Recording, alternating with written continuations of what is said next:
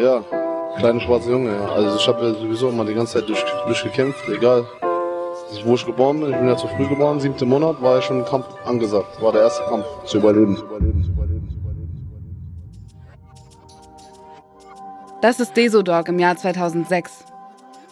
Der Ausschnitt ist aus einem Making-of zu einem seiner Musikvideos. Das war noch in seiner Rap-Zeit, bevor er einer der bekanntesten deutschen Salafisten wurde. Und bevor er sich der Terrororganisation IS angeschlossen hat. An Merkel und Innenminister und Außenminister, ihr führt Dschihad in unseren Ländern und wir werden den Dschihad in eure Länder bringen. In diesem Podcast wollen wir herausfinden, wie der Berliner Rapper Desodog, aka Dennis Kuspert, sein altes Leben hinter sich lassen konnte, um sich dem IS anzuschließen. Dafür müssen wir aber erst einmal zurückblicken. Wer war Dennis Kuspert, bevor er zu Desodog wurde? Was wissen wir über seine Kindheit und Jugend in den 80er und 90er Jahren in Berlin? In dieser Folge sprechen wir darüber, wie er aufgewachsen ist und was ihn von früh auf geprägt hat. Ich bin Azadeh Peschman und das ist Deso, der Rapper, der zum IS ging. Folge 2. Der große Bruder.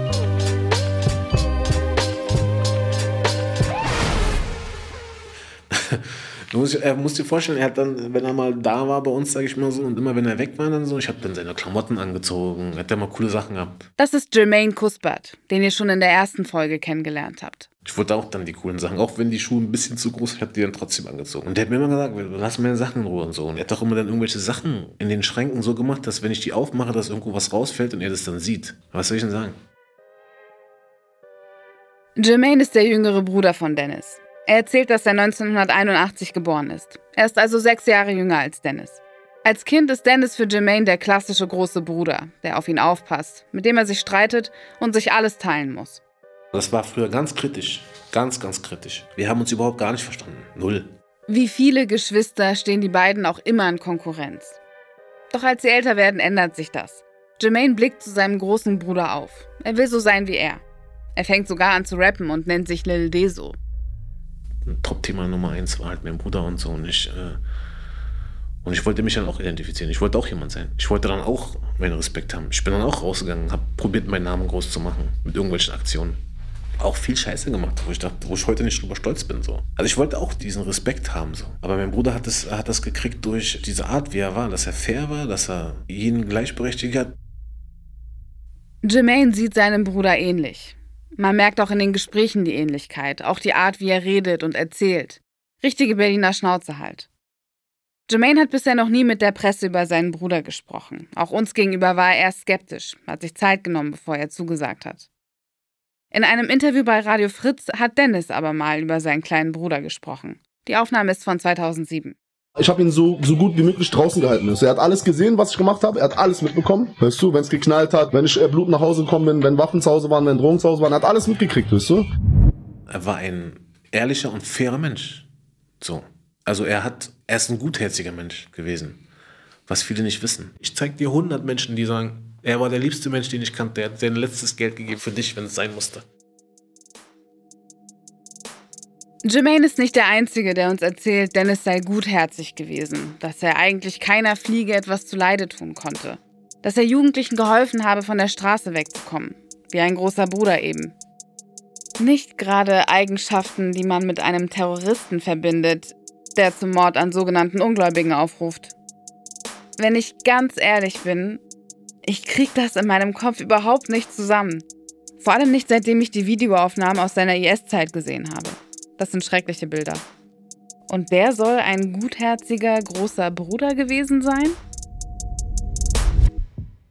Bleiben wir aber erstmal noch bei Dennis Kindheit. Über diese Zeit gibt es relativ wenig gesicherte Fakten. Der Berliner Verfassungsschutz hat 2014, also lange nach seiner Ausreise nach Syrien, eine sogenannte Lageranalyse über Dennis Kuspert veröffentlicht. Darin steht, dass sein leiblicher Vater aus Ghana stammt und wenige Jahre nach seiner Geburt abgeschoben wurde. Die Mutter soll sich schon vor der Geburt von ihm getrennt haben.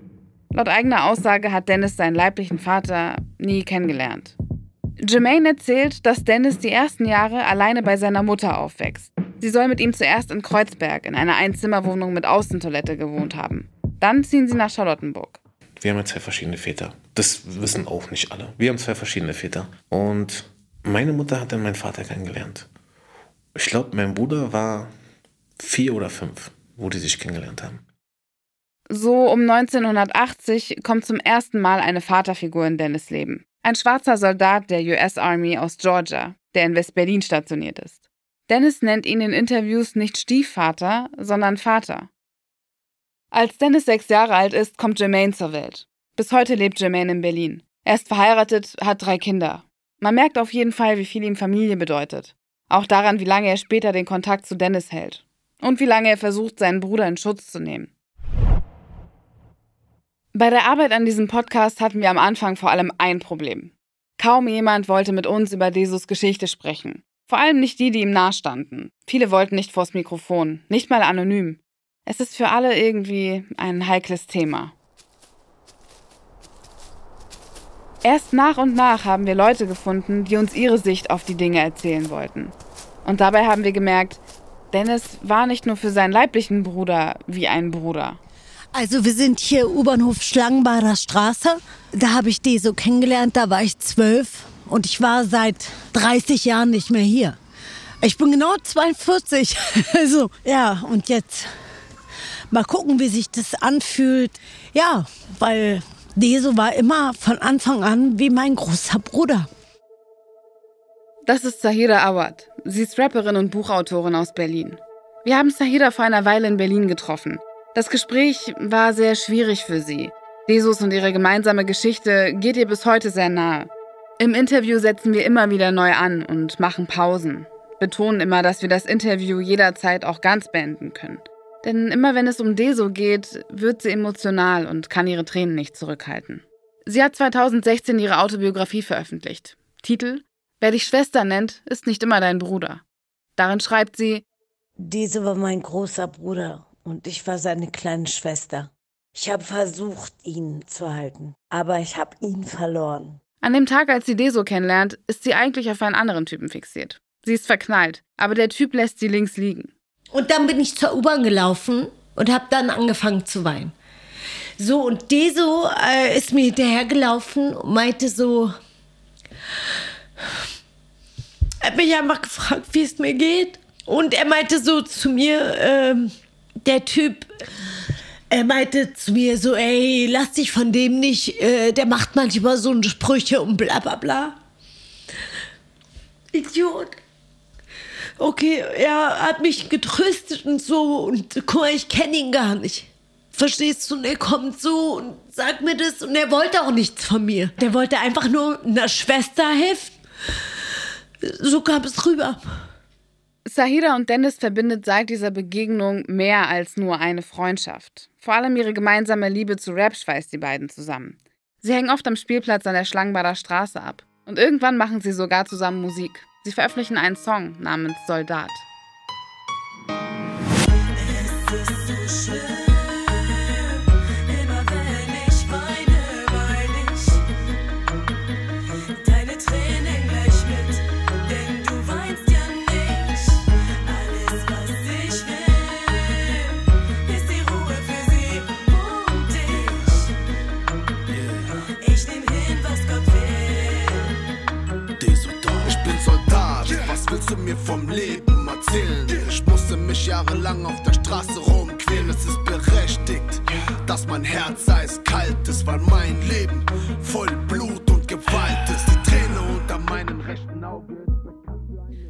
Ich würde sagen, äh, ich muss dazu sagen, steht auch in dem Buch, dass Dese und ich uns nur unterhalten haben über Songs. Also ich habe ihn nie gefragt, wie geht's dir? Hast du Liebeskummer oder er mich? Gar nicht. Was er gemacht hat, war immer, weil ich ja seine kleine Schwester bin, äh, dass er dann auf mich aufpasst, auf seine Art.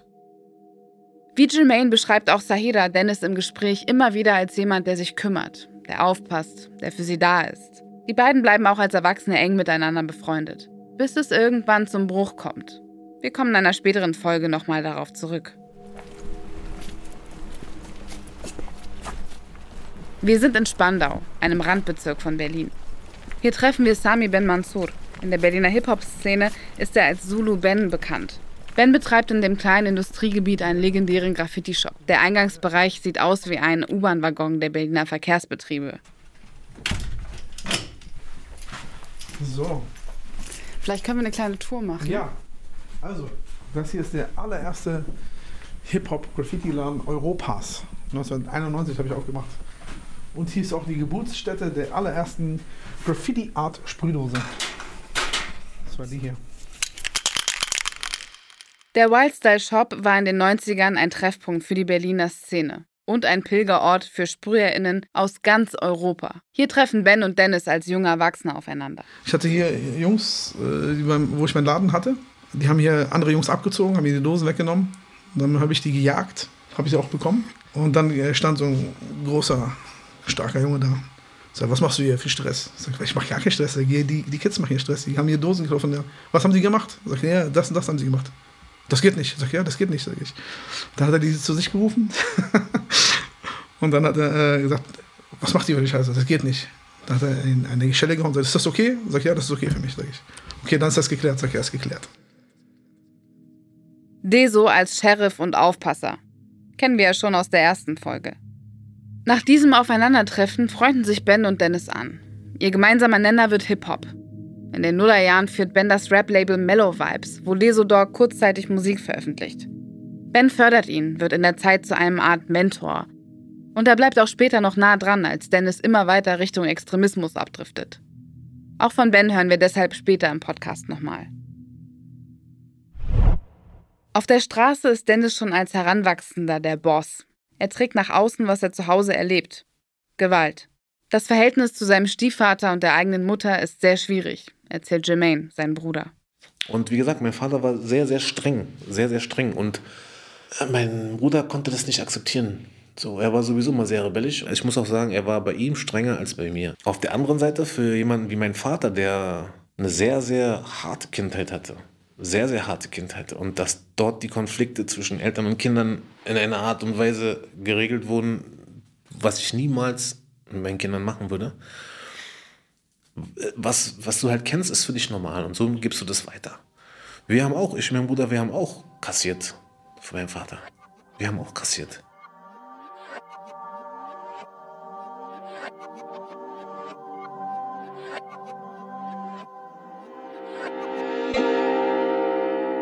Mit elf Jahren landet Dennis das erste Mal auf einem Polizeirevier. Jahre später hat er darüber mal in einer Moschee gesprochen. Sorry übrigens für die schlechte Audioqualität. Das Video wurde wahrscheinlich noch mit einem alten Klapphandy oder so aufgenommen. Ich habe die ganze Zeit geweint, geweint. Ich habe nicht geweint wegen Polizei und Knast, ich habe geweint wie mein Vater. Allahu Akbar. Ja? Meine Mutter hat mich mit nach Hause genommen, habe mich unten an die Haustür gebracht und hat gesagt, bis später. Wohin, Mama? Mama geht Kaffee trinken. Weil oben gibt es richtig, wie soll ich sagen, gibt es keine.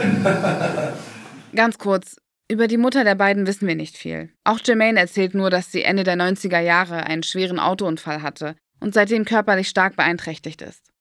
Und ich bin dann hochgekommen, äh, die Tür ist offen, im Flur ist Licht aus, wie ein Tunnel. Und hinten ist Licht, mein Vater sitzt da, guckt Fußball, Football hat er geguckt. Ich sage, jetzt ist es vorbei. Allahu Akbar. Heute gibt es richtig rote Pobacken. Ja? Als Dennis in einer Kölner Moschee 2010 diese Geschichte erzählt, ist er 35 Jahre alt. Kurz zur Einordnung, das ist genau die Zeit, als er sich von Rap und Kampfsport abwendet und sich immer mehr mit Religion beschäftigt. Er spricht damals häufig über seinen Weg in den Islam und nimmt dabei immer wieder Bezug auf seine Kindheit und seine Jugend. In den meisten Medienberichten, die später während seiner Zeit beim IS erscheinen, steht, dass Dennis erst im Erwachsenenalter im Gefängnis zum Islam konvertiert sei. Aber laut seinem Bruder beschäftigt er sich schon viel früher mit dem Islam. Und dann so in dem, es muss irgendwann zwischen, in dem Zeitraum gewesen sein. Also da, er wollte seine Beschneidung haben, 11, 12, 13, irgendwie so. Die meisten seiner Freunde waren alle Türken, Araber oder, es, die waren alle so. Und dann bist du da als Einzigster, wenn die irgendwo dann äh, in Schulsport und dann duschen geht. Aber wenn du dann der Einzigste bist, dann denkst du dir auch, Mann, weißt du so, das sind alles meine Freunde, aber irgendwie, wir sind alles irgendwie, sind aber da fehlt noch was. Und dann vielleicht fragst du dich auch, warum das so ist. Warum ist es bei euch so? Ja, wir sind so gläubig und wir machen so und bei uns ist das so und so. Ich habe das ja auch alles mitgekriegt. Wie und wann Dennis tatsächlich zum Islam konvertiert ist, ist nicht ganz klar.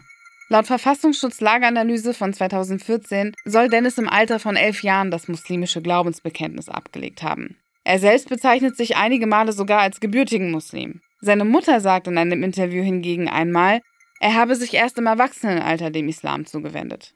Aber was auf jeden Fall klar ist, beide Brüder werden in einem Umfeld groß, in dem der muslimische Glaube eine Rolle spielt.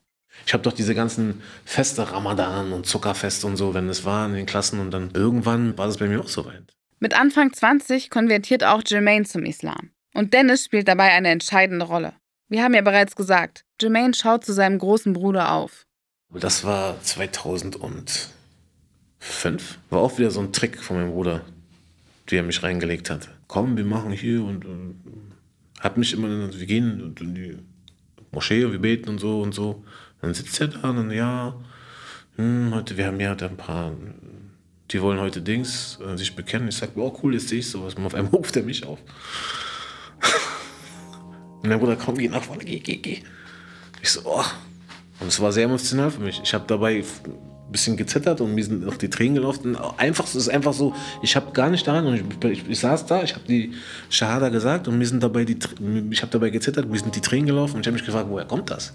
Ich war so emotional und ich war innerlich so glücklich auf einmal. Ich habe noch nie, ich habe nie wieder so dieses, dieses Gefühl gehabt, als ich das gesagt habe. Und äh,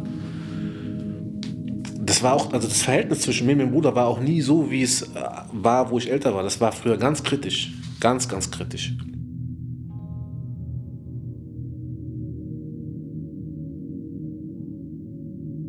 Jermaine betont immer wieder, wie die Konversion zum Islam ihn und seinen Bruder näher zusammengebracht hat. Ich glaube, da haben wir viel mehr miteinander geredet. Dann ging das los, dass wir miteinander geredet haben, dass wir uns auch mal getroffen haben, dass wir zusammen irgendwo hingegangen sind und so, habe ich mitgenommen.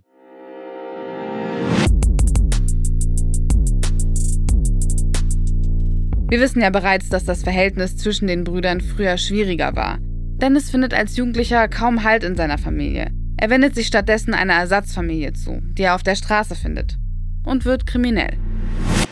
Schon in der Grundschule fängt Dennis an zu klauen und rebelliert, wo es nur geht, ob zu Hause oder in der Schule. Dennis hat es nicht leicht und hat es den anderen auch nicht leicht gemacht. Das sagt er später in einem Interview selbst. Ich bin ja in den 70ern geboren, Mitte der 70er und 80er bin ich in die Schule gegangen. Und äh, da war der Rassismus noch sehr stark in der Schule. Und äh, die haben uns, also mich, ich war mit einer der, ich war alleine einzigste Schwarz in der Schule. Also und das habe ich schon zu spüren bekommen. Aber äh, wie gesagt, ich habe mich immer gewehrt. Ich habe Terror gemacht, sowieso immer in der Schule. Habe den Unterricht dann angefangen zu stören und dann bin ich rausgeflogen, hin und her, andere Schule, nächste rausgeflogen, rausgeflogen, raus. Also es war immer so ein äh, Hin und Her so gewesen. Die Eltern ziehen irgendwann die Reißleine und schicken ihn weg, in ein Internat. Aber dort wird eigentlich alles nur noch schlimmer, erzählt Jermaine. Dann fing das an, in diese kriminelle Schiene zu gehen, extrem, sag ich mal so. Du bist ja nicht mal zu Hause, du bist, du bist dann im Johannesstift in deinem Internat und äh, hast dein Zimmer für dich, du kannst machen, was du willst in deinem Zimmer. Er hat da auch geraucht und so.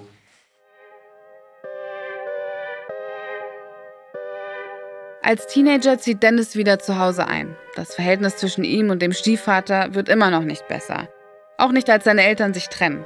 Er klaut nicht nur, jetzt kommen auch Raubüberfälle dazu. Mit 15 raubt er das erste Mal einen Touristen aus. Das bleibt natürlich nicht ohne Folgen. Jermaine erzählt, dass Dennis schon als Jugendlicher zum ersten Mal vor Gericht steht. Um einer Inhaftierung in Berlin zu entgehen, wird ihm 1993 ein Resozialisierungsprogramm verordnet. In Namibia. Dennis ist da gerade volljährig geworden. Die haben ihn in ein sozusagen Wiedereinsozialisierung in die Gesellschaft, in so ein Camp nach Namibia geschickt. Für 14 Monate. Der mir 14 Monate nach Namibia geschickt. Jermaine sagt, dass sich diese Auszeit von den Berliner Straßen zuerst positiv auf seinen Bruder auswirkt. Ich habe noch so Briefe, hat er immer geschrieben. Also eigentlich jede Woche hat er geschrieben, immer meine Mutter. Und du hast an der Hand der Schrift gesehen, am Anfang war die noch sehr abgehakt. So richtig. Und die wurde immer weicher. Wirklich von Monat zu Monat wurde immer weicher. Und der wurde anders. Und war auch, wo er zurückkam, komplett anders. Aber sobald, als er sofort wieder hier war, es hat gedauert, ich weiß nicht, einen Monat, zwei Monate oder sowas. Er war direkt wieder bei Null. Dieses Umfeld. Direkt wieder bei Null. Und auf eigentlich von achten. Berolina, ein Täter flüchtig, buntes T-Shirt Richtung Kurfürstendamm 11. Der Zeuge will einen blutenden Jugendlichen gesehen haben, verfolgt von einer anderen Person mit einem Messer. Die Umgebung wird mit dem Fahrzeug abgesucht. Das, ist ein Ausschnitt aus einer Fernsehreportage von Anfang der 90er Jahre. Krieg der Kids lautet ihr Titel. Kriminelle Jugendgangs sind damals ein Riesenthema in den Berliner Medien. Und mittendrin ist auch er hier. Vielleicht kannst du noch mal ins, äh, ins Mikro sagen, wo wir gerade sind. Hier auf der Budapester Straße, direkt neben KFC. Kentucky Fried Chicken. Die Stimme gehört Rapper Kalusha, aka Forster Jeboa, ein ehemaliger Kollege und Freund von Deso. Wir sind mit ihm an den Ort gefahren, an dem sich die beiden 1994 kennengelernt haben.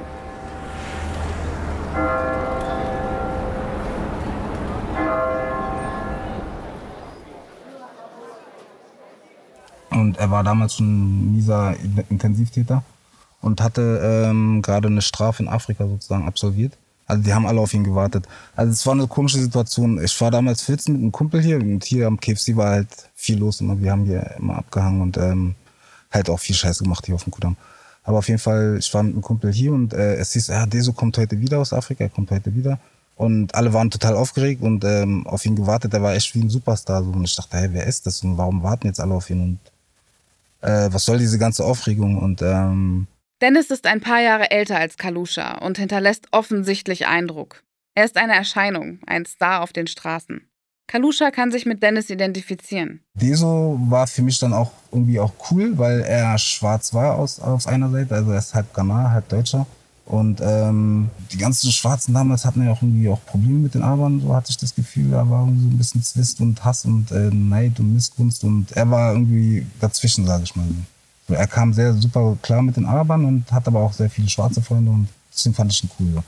Das hören wir von vielen Leuten. Dennis ist oft der einzige Schwarze unter seinen arabischen und türkischen FreundInnen. Schon als Teenager, als er sich dem Islam zuwendet, spielt das, wie gesagt, eine Rolle. Er will offenbar dazugehören. Ich vermute, dass er später, als er angefangen hat zu rappen, weißt du auch so eine schwarze Sache, es dann vielleicht doch cool fand, schwarz zu sein irgendwo, weil es dann in Verbindung mit der Musik dann auch vielleicht gepasst hatte wieder.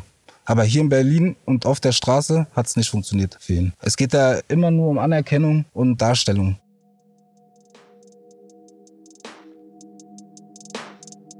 Kalusha lernt Dennis in einer Zeit des Umbruchs kennen, kurz nach dem Mauerfall. Es ist West-Berlin in den 90er Jahren. Die Hauptstadt ist in vielen Köpfen immer noch gespalten und bietet einiges an Konfliktpotenzial. Kreuzberg war zu DDR-Zeiten ein Randbezirk, wo viele GastarbeiterInnen und Punks leben. In den 90ern wird der unbeliebte Bezirk an der Grenzmauer plötzlich zu einem zentralen Gebiet, in dem Subkulturen aufeinanderprallen. Es ist eine Zeit, in der nicht nur in Berlin Angriffe von RassistInnen immer häufiger werden. Mölln, Solingen, Rostock-Lichtenhagen. Dafür stehen die 90er in Deutschland. Sich gegen rechtsextreme Schlägertruppen zur Wehr zu setzen, ist mit ein Grund, warum sich damals Jugendgangs wie die 36 Boys bilden. 36 steht für die alte Postleitzahl. Berlin-Kreuzberg 36, also die Gegend rund um das Cottbusser Tor. Wobei Gang auch vielleicht ein bisschen zu viel gesagt ist. Es ist keine Gang, wie es sie in manchen Teilen der USA gibt, aber gewalttätig sind sie trotzdem. Identitätsstiftend irgendwie auch. Die türkischen Jugendlichen schließen sich in Gangs zusammen. Mit der Gruppe im Rücken erkämpfen sie sich ihren Platz in der Stadt. Sie sind hier geboren und aufgewachsen, kleiden und geben sich wie Berliner. Doch sie fühlen sich nicht als gleichberechtigt anerkannt. Dennis wird Teil der 36 Boys, auch wenn ehemalige Mitglieder der Gang das heute bestreiten. Er nimmt die Gangzugehörigkeit ernst. Wenn du Teil einer Gang bist, bist du zumindest in deinem Bezirk sicher. Dennis erzählt später über die Zeit. Sorry nochmal für die Audioqualität. Der Ausschnitt ist aus dem gleichen Video wie vorher. Ich habe meine Jacke angehabt, mein Name drauf, so richtig ausgeschildert so. Ich bin aus Kreuzberg oder ich bin aus Neukölln oder ich bin so. Und wenn du dann mit einer Jacke in einen anderen Bezirk gegangen bist, oder wenn du nicht schnell rennen, rennen konntest, dann bist du mit äh, Krankenwagen nach Hause gekommen. Ja? Wir waren richtig verrückt auf einmal. Alle sind verrückt geworden. Während der Recherche sind wir auf ein Foto gestoßen, das Dennis inmitten von vielen Jugendlichen zeigt. Im Hintergrund ein Straßenzug. Auf dem Foto ist mindestens ein weiteres Ex-Mitglied der 36 Boys zu sehen. Viele formen mit der Hand ein W. W wie West Coast. Oder halt West-Berlin. Ich weiß, dass das für viele Menschen außerhalb Berlins irgendwie komisch ist, aber Ost- oder West-Berlin, das war zumindest in der Zeit, in der ich groß geworden bin, wichtig. Und nein, ich bin nicht im Jahr 1970 geboren, sondern 1988. Ein Jahr vom Mauerfall. Im Rap ist es damals ähnlich. RapperInnen beziehen sich immer wieder auf Westberlin. Dennis, also Desodog, auch. Er lässt sich die 36 auf seinen Körper tätowieren. Jermaine, der Bruder von Deso, erzählt, dass die 36 Boys eine Zeit lang wie ein Familienersatz für ihn sind. Das, was du zu Hause nicht hast, hast du dann mit in der Gang. Du hast da jemanden, der größer ist als du, der älter ist, der dir erzählt, was du machen sollst, was du lassen sollst. Und was hast du gemacht? Du hast die meiste Zeit draußen verbracht und äh, hast dann halt diese Vaterfigur in älteren Gangmitgliedern oder älteren Brüdern von Brüdern ähm, halt, die haben dir dann halt erzählt, wie das ist. Ob Rap, Kreuzberg, der Islam, das Ganglife. Dennis sucht überall nach Identität, Zugehörigkeit und Anerkennung. Er war eigentlich die ganze Zeit, so wie er, war er auf der Suche nach sich selbst. Was bin ich, wer bin ich, wo komme ich her? So, und äh, dann bist du hier, dann nimmst du gewisse Sachen von denen an, dann nimmst du gewisse Sachen von denen an. Und irgendwann bist du schon so tief drin, dass du es vielleicht gar nicht mehr merkst. Aber dann Doch wenn es im Leben von Dennis Kuspert eine Konstante gibt, dann sicherlich diese. Gewalt und Kriminalität. Hier, süße Briefe, Haftbefehle, Entlassungen, alles da, was ihr wollt. Ja, sogar Phantombilder, das ist von Anfang der 90er Jahre. Das ist alles Dreck aus der Vergangenheit. Und bring mir mal irgendwelche Gangster-Rapper, bring mir mal. Ich kenne nicht, ich kenne, ich kenne nur zwei, drei Stück, die das auch vorlegen können. Das ist ein Ausschnitt aus der Rap City Berlin 2 Doku aus dem Jahr 2008. Dennis sitzt auf einer Couch und gibt vor der Kamera mit seiner Strafakte an. Wir haben ja schon in der ersten Folge über seine Realness als Gangster-Rapper gesprochen. Die muss man ihm lassen. Das ist meine Vergangenheit. Waffen, Waffen, Waffen, Waffen. Hier, alles Realität. Seht ihr das hier, ja? Deutschland? Ich bin nicht darauf stolz, aber ich hab's gemacht. Mit seinem Aufenthalt in Namibia 1993-94 kann Dennis eine Haftstrafe gerade noch mal umgehen. Doch nur wenige Wochen nachdem er von dort zurückkehrt, landet er dann doch zum ersten Mal im Gefängnis. Wir haben bei der Staatsanwaltschaft Berlin nachgefragt. Uns wurde gesagt, die meisten Verfahrensakten, vor allem aus den 90ern, würden nicht mehr existieren, aufgrund von Verjährungsfristen. Insgesamt seien aber ganze 46 Verfahren in seinem Strafregister hinterlegt. Neben Raub, besonders schwerem Diebstahl, räuberischer Erpressung und Verkehrsdelikten stehen in dem Register auch etliche, teils schwere Gewalttaten. Wir haben das Strafregister mehrfach angefordert, wurden aber monatelang hingehalten. Am Ende hat uns das Investigativteam vom NDR mit einem Auszug aus dem Informationssystem der Polizei weitergeholfen. Darin steht zwar nicht, wann und wie lange Dennis Kuspert genau im Gefängnis saß, aber man kann lesen, dass er bis 2012 insgesamt 14 Mal sogenannten erkennungsdienstlichen Maßnahmen unterzogen wurde. Klingt sperrig, aber kennt man aus dem Tatort oder von CSI. Das ist, wenn StraftäterInnen nach einer Verhaftung fotografiert werden, Fingerabdrücke genommen werden und so weiter. 14 Mal hat die Polizei das bei Dennis Kuspert gemacht.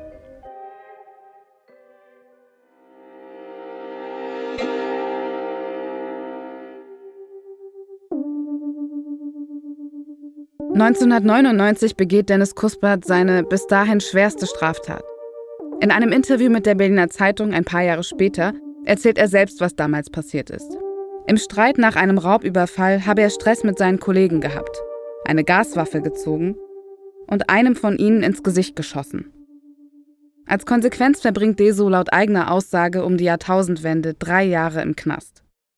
Im Gefängnis trifft er einen alten Bekannten, Kalusha. Deso war ja, wie gesagt, ein respektierter Mensch und ähm, es gab keinen, also er hatte keine natürlichen Feinde in der Wildnis im Knast gehabt, sage ich mal. Also so wie ich das erlebt habe. Das gleiche galt für mich auch. Also ähm, du hast ja eigentlich so, äh, im Knast ist ja so wie so ein Dschungel, so. Die Alpha-Tiere haben halt das Sagen und die kleinen Viecher müssen halt alle parieren. Und ähm, es ist auch alles eine Frage deines Körpers, deiner Ausstrahlung, deiner, ähm, deines, deines, deines Bildes, was du von dir äh, selbst gibst, so. Und ähm, ja, ja, alles Arschkriecher. Und wieso und, war er so Alpha? Oder? Ja, natürlich. Er war Alpha und alle haben halt Arsch gekrochen, sage ich mal. Und es gab andere Alpha, die ihm gleichgestellt waren, mit denen war er sozusagen auch auf eigener Augenhöhe, die vielleicht ein bisschen älter als er waren. Und das war's.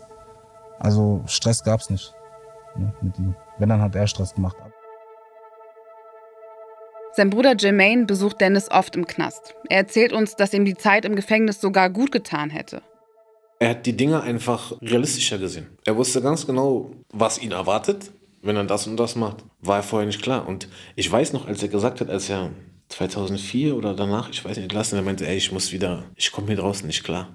Ich will wieder rein eigentlich. Er hatte diesen Ablauf. Er hatte immer eine gerade Linie, einen Plan gehabt und er wusste, was er machen sollte. Und das hat ihm Sicherheit gegeben. Im Gefängnis fängt Dennis an, das Rappen ernst zu nehmen. Kalusha erinnert sich daran. Er sitzt damals mit ihm im offenen Vollzug in der JVA Hakenfelde. Aber zu dieser Zeit war er auch schon ein bisschen gereifter. Das war so sein, das Ende, wo er angefangen hat zu rappen, wo ich in Hakenfelde begegnet bin, hatte ich schon das Gefühl, dass es so ein bisschen das Ende seiner wildesten wilden Phase war, wo er schon langsam angefangen hatte zu überlegen über seine Zukunft. Und er hat mir ganz klar gesagt, dass er halt dieses Rap-Ding ernsthaft durchziehen will und irgendwo auch damit ankommen möchte. Dennis findet Halt im Hip-Hop und eine Perspektive. In dieser Zeit Anfang der Nullerjahre wird er zu Desodog, dem realsten Gangster-Rapper Berlins, den wir in der ersten Episode kennengelernt haben. Willkommen in meiner Welt voll Hass und Blut. Ich schreibe Zeit für meine Kinder und das mit Blut. In einer Welt, wo man nicht mehr weiß, was der nächste Tag bringt. Kinderseelen weinen, leise Fast forward. Wir machen einen Zeitsprung zu Dennis Kusperts letzter Inhaftierung. Es ist das Jahr 2011. Er ist 36 Jahre alt und sitzt für wenige Wochen in Untersuchungshaft. Die Musik hat er zu diesem Zeitpunkt schon hinter sich gelassen. Er wird gerade zum Star in einer anderen Szene, nämlich der islamistischen. Er nennt sich jetzt Abu Malik. Die kurze Zeit im Gefängnis scheint ihn dabei besonders geprägt zu haben. Oder wie er später sagt, jetzt findet er endgültig auf den geraden Weg. Denselben Weg, der ihn nur wenige Jahre später in die Terrororganisation IS führen wird. In der nächsten Folge schauen wir uns an, wie Dennis Kuspert, aka Desodog, zu Abu Malik wird und sich radikalisiert. Ich danke auf jeden Fall dem LKA Berlin, dass er mich festgenommen hat und zu den richtigen Leuten gesteckt hat. Alhamdulillah. Und ich wünsche dem Verfassungsschutz und den Staatsschutz noch viel Spaß weiterhin bei der Observation. Ich weiß ja nicht, ob ihr euren Sprit umsonst bekommt, aber ihr wisst, ich bin viel unterwegs. Viel Spaß dabei. Das war Deso, der Rapper, der zum IS ging. Folge 2. Der große Bruder.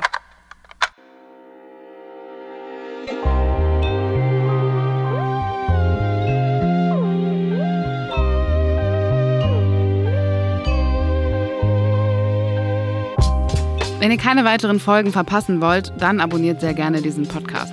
Zum Beispiel bei Spotify, Apple Podcasts oder in der ARD Audiothek. In manchen Podcast-Apps könnt ihr den Podcast übrigens auch bewerten oder Feedback geben. Wir freuen uns von euch zu hören. Neue Folgen erscheinen jeden Donnerstag. Deso, der Rapper, der zum IS ging, ist ein Podcast von Funk, produziert von ACB Stories und Cousin Productions. Moderation, Idee und Redaktion von mir, Azadeh Peschman. Sounddesign, Audioproduktion und Studio Engineering von Neda Sanai. Audio Assistants Lane Hotz. Redaktion Carlos Steurer. Story Editors Viola Funk und Jan-Philipp Wilhelm. Managing Producer Jan-Philipp Wilhelm. Executive Producers Viola Funk, Davide Bortot und Azadeh Peschman. Story Advisor ist Jasmin Baumi. Fact-Checking von David Georgi und Amina Aziz. Sensitivity Reading Selami Zudehogan. Head of Audio bei ACB Stories ist Dennis Hürter. Redaktionelle Unterstützung von Markus Laton, Christian Erl und Julius Wussmann. Produktionssupport von Marc Übel und Isabel Wob. Formatentwicklung und Redaktion Cosmo, Daniela Wojtewitsch, Henrik Wilun und Shiva Schley. Redaktion Funk, Sebastian Göllner. Formatentwicklung Funk, Moritz Lupold. Partnermanagement Funk, Seda Demirok. Vielen Dank an die interdisziplinäre Nachwuchsforschergruppe Dschihadismus im Internet an der Uni Mainz für die Bereitstellung des Archivs.